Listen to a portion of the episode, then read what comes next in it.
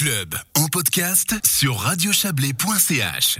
Les cabanes du club alpin suisse font grise mine en cette période de haute route entre Zermatt et Chamonix. Elles doivent faire face à l'absence de randonneurs étrangers et euh, aux jauges instaurées pour lutter contre le Covid-19. Didier Morat a fait le point sur la vie en refuge en temps de pandémie avec le chef des cabanes de la section Monte Rosa du club alpin suisse, Frédéric Reva. Pour les gardiens de cabanes, cette année a mieux démarré que l'année passée. Les cabanes sont ouvertes. Elles sont malheureusement ouvertes à 50% de leur capacité à cause de la situation. Jusqu'à présent, la saison avait bien démarré. Malheureusement, le 6 avril, la France a fermé ses frontières et on vient de constater une baisse de la fréquentation. Outre ces clients étrangers donc qui ne sont pas présents, est-ce que les Suisses par contre euh, sont au rendez-vous? Eh bien justement, les Suisses sont là et ça fait plaisir de voir ça.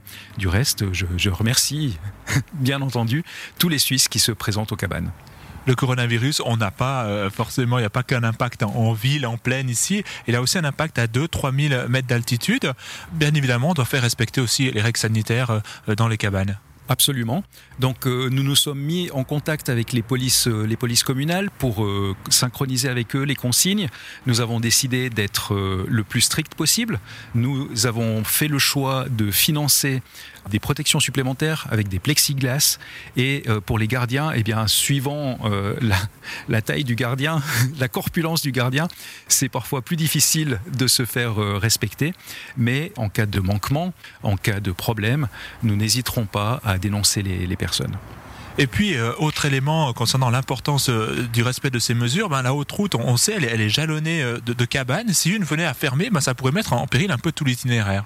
C'est possible. Bon, les mesures de traçabilité font que l'on va essayer de casser ces chaînes, mais justement, là, je dois vous informer que nous allons fermer une cabane. La cabane des vignettes va être fermée pour des raisons de contamination pendant environ 10 jours. C'est un crève-cœur de faire ça maintenant, mais enfin, on pense que c'est nécessaire. Donc, pour éviter les transmissions des chaînes, on est contraint de faire cette, cette mesure et faire respecter ces mesures justement euh, à 3000 mètres d'altitude. On a l'impression qu'on est loin de tout. Est-ce que c'est difficile? Les gens ont de la difficulté parfois à comprendre ces consignes. Ils se sentent justement beaucoup plus en sécurité dans les cabanes, avec moins de monde, avec, euh, je dirais, l'air pur qui fait, en tout cas le plein air, qui fait penser qu'il n'y aura pas de, de maladie, des gens qui sont en général en forme, et il y a un peu moins de compréhension, effectivement. Un mot peut-être aussi sur le travail euh, des gardiens. On imagine que, ben, euh, peut dire, euh, il y a moins de 50% peut-être de personnes dans les cabanes. pour autant, le travail des gardiens ne diminue pas de moitié. Absolument pas. le nettoyage est toujours là, voire même augmenté parce que ben il faut désinfecter, il faut laver plus souvent les draps.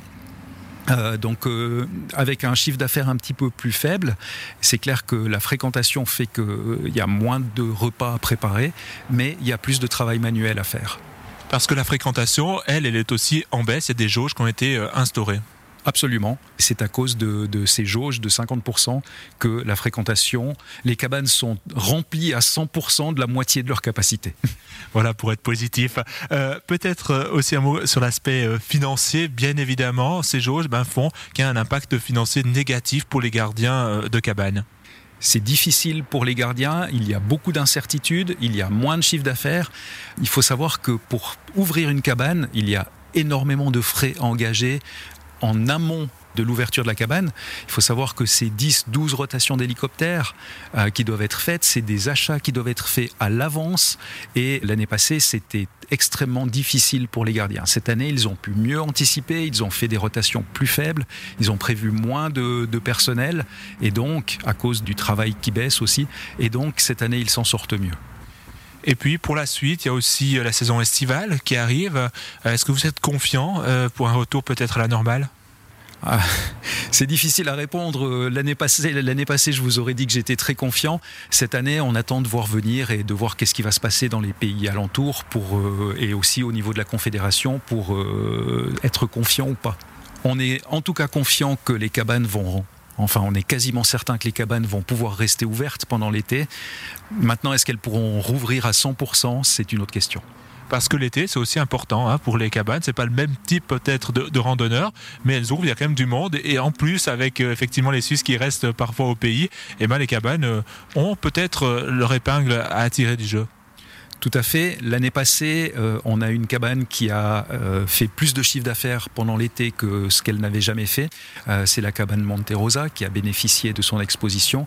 C'est difficile pour d'autres cabanes qui sont en beaucoup plus haute altitude parce que à cette altitude, on a moins de randonneurs. Et donc, ça peut varier d'une cabane à l'autre. La section Monte Rosa du club alpin suisse compte huit groupes valaisans, dont ceux de Saint-Maurice et Montet.